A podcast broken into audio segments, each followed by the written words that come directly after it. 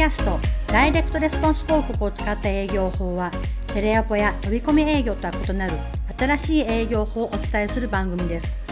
書籍ダイレクトレスポンス広告を使って高額商品をバンバン売る本の著者辻武さんが訪問販売でしか売れないと言われた太陽光発電をたった一人で売りまくった秘訣を公開。チラシ広告を使って販売したノウハウやマーケティングを使った新しい営業スタイルをメインに解説。その他にも即決営業のテクニックテレアポ経営出版自己啓発などのビジネスで欠かせない現場で培った本物のノウハウをお届けしています。さらに辻武さんが運営するホームページ売れる 493.com ではさまざまな無料プレゼントをご用意しています。書籍の前半が無料で読めますし書籍の元ネタになった小冊子も無料で読めます。また音声版ダイレクトレスポンス広告も無料でお聞きできます。ご興味のある方はぜひ売れる493で検索してください。この度 LINE 公式アカウントを作成しました。営業マーケティング経営に役立つ情報や読書から得たお役立ち情報を週に1回のペースでお届けしています。またお友達登録してくれた人にだけダイレクトレスポンスマーケティングを分かりやすく解説した4本動画と4つのニュースレターを無料でプレゼント。詳細ホームページ売れる 493.com のメニュー欄にある LINE 公式アカウントからどうぞ。辻先生今日もよろしくお願いします。お願いします。大和ハウス工業が全国にある住宅展示場を3割減らすってニュースを見たんですけども辻先生はどう思われましたか？なるほどね。あれねなかなか衝撃的なニュースだったかなと。まあもう一個はその、まあ、やっとかみたいな感じかなと思うんですけどねなんか理由があのコロナの影響で来場者数がすごい減少してますよだとかその展示場を契機とした注文住宅の契約数が低下しているとかねっていう理由があって今後デジタル技術を活用したその住宅販売へ段階的に移行していきますよとかあとはその人口減少によって国内の住宅注文住宅のマーケット市場が20年で25%減少したっていう話なのよね。うんまあ、だからこそこれからデジタル営業なんて言われるようなその営業を変えていきますよっていうことなのよねなるほどねと。うんまあまあまあまあそりゃそうだよねみたいな、うん、感じですね。で注文住宅といえば住宅展示場にできるだけ多くのその来場者を集めて契約を勝ち取るっていうのが基本的な営業戦略ですよみたいなことがまあその記事に書いてあったわけですね。うん。で1970年代から1980年代にかけてその確立した営業スタイルっていうのは以降40年もの間ほとんど変わっていませんよと。でその営業手段が、まあ、大きな曲がり角をね曲がり道っていうかねあの迎えていますよっていうことなのよ。昔は来場しただけでなんか食器とかいっぱいなんか景品もらいましたよね。ねだよね、うんでまあ実際に僕もその、ね、あの注文住宅のその展示場行った人間からすると注文住宅がきっかけで「はいあのね、家を建てますか?」って言われると僕はもうその時からノーでしたね。うん、もうなんか仕方がなく行くみたいな。で、行ってもね、あんまり参考にならないんですよ。でかすぎて、その 注文住宅っていうか、モデルハウスがね、でかすぎて、全然こうもうもう分かんないみたいなね。リビングもめちゃくちゃ広いしみたいな。こんなんありえないよねみたいな。感じでなんかなるほどなと。まあそそれぞれのそのハウスメーカーの特色を知るっていう分には良かったのかもしれないですけどじゃあ分かったかって言われると分かんねえなみたいな。どれもいいので。はい、あのもう要は一流の企業が手掛ける一流の家をあの見ても僕みたいな素人が見に行ってもええー、なあと思うだけで まるが良かったペケペケがダメだったなんて全く思わないわけですね。全部いいないいないいなと思うだけで結局何がいいのかよくわかんなかったなみたいな感じなわけですよ、うん、で今みんなどうしてるんですか？住宅を建てる時家欲しいなと思っている人ってあのどうしてるんですか？情報収集するためにその注文住宅というモデルハウスに行くんですか？行かないと今はと、はい、不動産の情報収集は今やインターネットですよっていうふうに言われてるわけですよね。うん。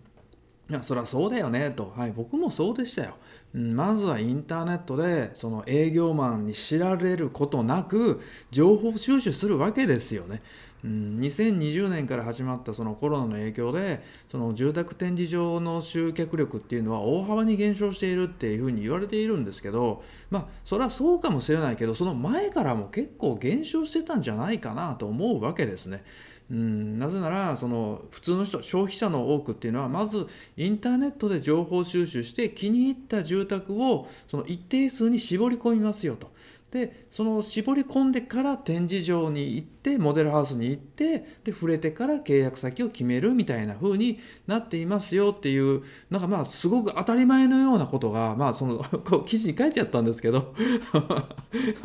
それ普通ちゃうんかとか思いながらね。うん。で今後はモデルハウスをどんどんどんどん減らしていって経費削減を図りますよみたいなことが書いてあるわけなんですけどまあ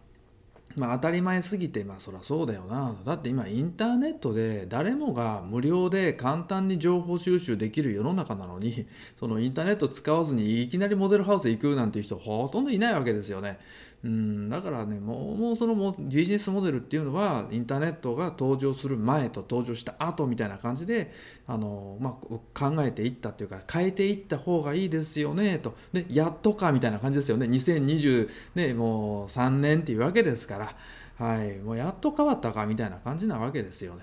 うん、で確かねあの僕は積水の営業の方から前聞いたらその展示場で注文を取る営業マンっていうのはなんかあの弱い営業やと。新人の営業マンがそうやって取るんだみたいな。強い営業はそのモデルハウスに来た人から取るっていうことはしないですよみたいなこともなんか聞いたことありますし、まあ、僕はそんな詳しくは知らないんですけどあそうなんだみたいな感じなわけですよね。うん、でじゃあ今後どうあのそういう営業方法大和ハウスが取る営業でこの何が大事なのかっていうと僕はその集客と教育っていう部分がものすごく大事になってきますよと。で集客はこれからデジタルの方にインターネットを介してあのやっていくっていうことですからでプラスアルファ教育が必要になってくるわけですよね。教育がめちゃくちゃ大事になってくるかなっていうふうに営業マンの教育ですか？営業マンの教育じゃなくてお客さんに対する教育ね、うん、お客さんをどう教育していってそのうちを選んでもらうかっていうことが大事になってくるわけよ。じゃあチャスさんに質問です。ちなみにね。あの大和ハウス、はい、積水ハウス。はい、ヘーベルハウス。とか、まあ、いろいろあるじゃない。住友林業とか、まあ、いろいろあるじゃない。いろいろある超一流の企業の中からどこのハウスメーカーに選べば自分は満足する注文住宅が作れるのかって選べる？わかんないです。分かんないと思うんだよね。初めて家を建てる人からすると分かんないと思うわけですよ、うん、えどこでやっても多分満足すると思うんだよ。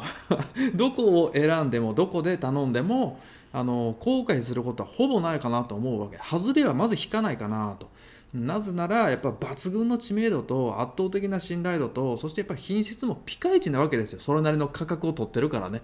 坪単価もやっぱ高いわけですから外れはないわけね。不満もないわけですよ、うん、品質も大丈夫なわけね。では何が問題なのかっていうと差別化が難しいわけですよ。どれ選んでも満足するだろうっていう中から。でしかも高価格帯の中から選ぶわけですからこれはもうやっぱね選んでもらうっていうのがすごく大事になってくるわけですよね。でそのために大事なのが情報なわけですよ。メインの武器としてこれから扱う情報っていうのは、まあ、モデルハウスではなくてやっぱり情報になるんじゃないかなと。そこの情報をどう扱うかによって契約率が変わってきますよと。制約率変わってきますよと。選ばれる可能性っていうのがえらい変わってきますよっていう話なんですよね。うん、まあ注文住宅って言ったらさやっぱりね人生の中でも一番大きな買い物の一つになってくるわけですしやっぱ熟考する商品ですからね。あの なんていうの？うわ欲しい契約なんてならないからねうんもう行き当たりばったりでうわーっつって欲しいなんていうふうにならないわけですからそういうふうなんじゃなくてやっぱり熟考するわけですしねやっぱ何日も下手したら何ヶ月も考えるみたいな感じになってくるのかなっていうふうに思うわけですよ。うんで実際モデルハウス行っても僕モデルハウス行った時に結構嫌だなと思ったことが何個かあるんですよ。何かっていうとやっぱりね営業マンのセールスをもろ食らうわけですよね。そんなにその欲しいと思っていない段階で見に行くと、やっぱ個人情報を書かされるわけね。まあ、名前と住所書くのはいいけど、そこから先年収だとか、勤め先とかも全部書くわけよね。いつ頃家建てたいんですかとか言って。僕の時はそんなのあったんですよ。で、これ全部書くの？この人に？みたいな。うん、っていうふうに思ったわけ、ね、書きたくねえなみたいな感じで書かなかったりもしてたわけなんですけどその実際その住宅の営業マンの方に聞くとやっぱ書かない人とかほとんど多いですよとかやっぱライバルのライバル会社の営業マンがその調査しにねあの来たりとかもするとかいうのもやっぱり聞いたりするのでそのモデルハウスがその契機となって契約するっていうのはもうだい多分だいぶ前からそんなものすごく低かったんじゃないのかなっていうふうに思うわけですよね。じゃあ僕だったらどういうふうな情報の扱い方するのかっていうと僕はもう前から言ってるようにやっぱね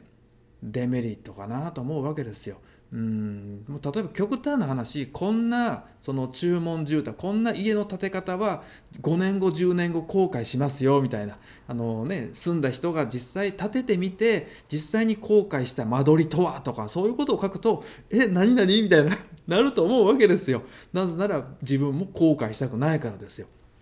先人たちがそのねあの先輩のお父さんお母さんたちが実際に注文住宅で家を建ててここが良かった点悪かった点みたいなのを赤裸々にあの語ってくれるとやっぱそれはすごい参考になるわけですよ。じゃあそういう情報ってどこで手に入るのかっていうとメーカーのカタログには絶対載ってないわけですよ。やっぱりインターネットの掲示板だとかそういうところに流れてくるわけね。そういう生の声っていうのが。でお客さんはそういう生の声が欲しいわけですよ。うん、こういう例えばもう中、えーとね、ハウスメーカーの〇〇を頼んだら失敗したなんて多分思わないわけね。多分その間取りだとか〇〇っていう商品にしたらやっぱ良くなかったとかこういうことがやっぱここれが良かったとか動線を考えるべきだったとかそういうことを知りたいのであって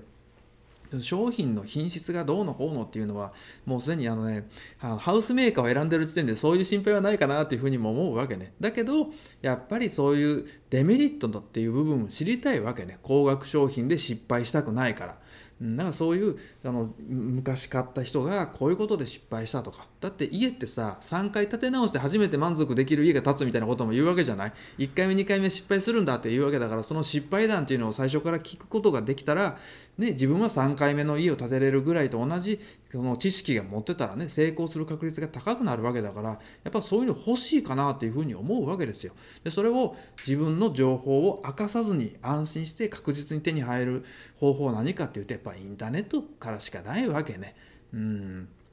もしくは親とか知人とか友人からしかないわけですよ。うん、例えばねあの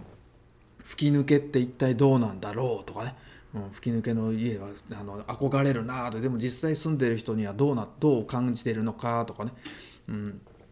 あのリビング階段って一体どうなんだろうとかね。やっぱかっこいいよね。子供がね一日一回顔合わせるっていいよなとか思うとかいう部分とかをやっぱり見たり聞いたり実際住んだ人がやっぱあれはねやめときゃよかったわっていうふうに思ってるとかそういうのを聞くとやっぱこういうの参考にして作ろうっていうふうに思うわけですよね。そういうのを知りたいわけですよ。家を建てる立場からすると。うん、あのハウスメーカーが自慢しているここの品質はピカイチですなんていうのは正直どうでもいいんですよ。絶対ピカイチだから。ハウスメーカーはね、うん、だからそんなとこは全然多分気にしてないと思う。お客さんは本当に欲しい情報っていうのはやっぱデメリットかなというふうに思うわけですよね。で実際ハウスメーカーってさ知ってましたか千さん？あの住宅を建てる人の何割ぐらいがハウスメーカーで建てると思う？6割ぐらいですか。実はねそんなにいないです。2割ぐらいって言われてるわけ。2割です。はい。たったの2割ですよ。ハウスメーカーで家を建てる人。残りは例えば建て売りだとかその地域のビルダーさんで建ててる人がすごく多いわけね。積水とか台湾で建てる人って2割ぐらいしかいないっていうことを考えるとやっぱねあの富裕層っていうかねあのある程度収入が高い人が買う住宅なんだなみたいな。でそんな人がねあの実際欲しい情報って一体何だろうかっていうとそのハイスペックこうちの住宅はこれだけいいですよどれだけいいですよっていうやつじゃないと思うのよね。まあ好みももちろんあるとは思うんですけどでもそんなんあんまないかなと、まあ、鉄骨か木造かっていう好みは分かれるかもしれないけどそこから先っていうとそんなにないんじゃないかなっていうふうに思うわけでそうなると営業マンのその、ね、あの相性だったりとかそういう部分で判断されたりするわけよね。じゃあ営業マンの相性って一体何かっていうと僕はお客さんにどれだけ情報を与えているかっていうのにかかってくるのかなっていうふうに思います、はい、メリットやデメリットなんかを包み隠さず言うと。そういうのを言わないとやっぱお客さんはインターネットで陰で書くあの検索したりとかねしてでああの営業マンはやっぱりダメだなとか言って言ったりする場合があるのかなっていうふうに思いますからね、うんまあ、そういうところかなというふうに思いますんでこういうのって前からあったと思いますよ。うん、今今始まったことじゃないです、はい、もうインターネットが登場してから特にスマホが出てきてからですよ。2010年から加速度的にそういうのが出てきたと思いますから、まあ、10年経ってやっとハウスメーカーもそういうふうに変わってきたのかなと。これからどんどんそういうふうに変わっていくのかなと。で住宅だけじゃないかなと。リフォームも含めて高額商品っていうのはこれからどんどんどんどん情報っていう武器を使ってどう営業するのかっていうことになってくると思うんです、うん、ただその営業のセールストークを磨きましょうという話じゃないですからね、うん、あの普通の人は営業マンと会いたがらないわけですよ。だからインターネット使うんです。営業マンと対面で会いたくないからです。なぜなら買わされるからですよね、うん、なぜならその購入をせかされるからですよ。それがめちゃくちゃ面倒くさいから嫌なんですよね。だからある程度もう自分で絞ってしまうっていう話ですからね。お客さん自ら営業マンを介さずにインターネットの情報なんかで気に入った住宅メーカーハウスメーカーっていうのを勝手に一方的に絞り込んでしまうわけですからそのお客さんが絞り込む前提の時にハウスメーカーだだってハウスメーカーなり営業マンなりがどういう情報を公開するのかお客さんにどういう情報を与えるのかによって選ばれる選ばれないっていうのが出てくるのかなっていうふうに思いますからね。まあ、ぜひぜひこれからそういう営業手法に変わるのかなというふうに思います。情報です。で、集客と教育ですね。それをどうやって変わっていくのか。特に教育がめちゃくちゃ大事になっていきますから、教育しないとお客さんから選ばれないです。もちろん集客も大事です。どう何をそのオファーにしてお客さんに選んでも、お客さんからアクションしてもらうのかっていうのがめちゃくちゃ大事ですから、単なるパンフレットとか資料をあげますようにお客さんはそんな、ね、インターネットから普通に手に入る情報をわざわざあの営業マンに対して欲しいなんて言わないですからね。個人情報を渡してまで欲しいなんて思わないわけですから個人情報自分の個人情報を与えてまで渡してまで欲しい情報って一体何だろうかっていうのを考えてみてくださいねと。でそれをどう教育したらあなたでお願いしますっていうふうに言われるのかっていうのを考えてくださいねと。これからそういう営業になってきますよという感じになりますから。これは住宅だけじゃなくてね、全ての業界に当てはまっていくのかなというふうに思います。僕はちなみに10年以上前からそれやってました。はい、太陽光発電をどうやって売るのかっていうふうになった時に、これから情報が武器になるなっていうふうに思ったんで、そういうやり方やっていました。だからね、あのダイレクトレスポンス広告、これ読んでいただいたら、あどうこういうやり方やっていけば勝てるんだな、みたいなのが分かるかなというふうに思いますからね。まあまあまあ、これからそういうマーケティングを使った営業手法っていうのが大事になってきます。ただ、デジタル営業って言われてますけど、デジタル、まあ、インターネットをメインとしてやっているかもしれませんけど、それだけじゃないです。インターネットもそうですし、オンラインもそうですけど、オフラインも大事ですから、それらを使って情報をどうやってお客さんに伝えるかっていうのが今後の営業になってくるのかなというふうに思いますね。辻先生、今日もありがとうございました。ありがとうございます。今回のポッドキャストはいかがでしたか？広告宣伝部門 Amazon ランキング第2位 Amazon レビュー星4.8の書籍ダイレクトレスポンス広告を使って高額商品をバンバン売る方をまだの方はぜひお読みになってください。ダイレクトマーケティングの広告戦略が簡単にわかるので次世代のマーケティング型の営業スタイルを今から身につけることができます。またこの書籍の元ネタになった小冊子を Amazon の Kindle 楽天コモで無料公開中です。Kindle やほぼお持ちでない方は当社ホームページでも無料でダウンロードできます。なお番組ではご質問を受け付けています。売れる仕組み .com 売れる 493.com で検索していただきメニューバナーからご質問ください。あなたからのご質問をお待ちしております。それではまた次回お会いしましょう。